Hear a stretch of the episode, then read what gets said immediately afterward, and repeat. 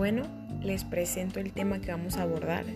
Es sobre el anatocismo, más que nada para que se den una idea o tengan el conocimiento de lo que es.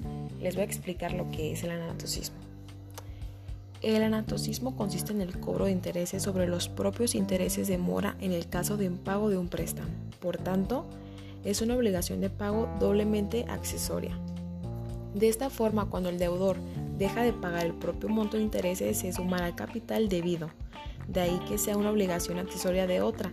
Así, el nuevo coste financiero se calculará sobre ambas cantidades, de ahí que sea doble. Como podemos ver, está muy cerca de la usura y por eso la legislación de muchos países lo prohíbe, al menos desde un punto de vista mercantil.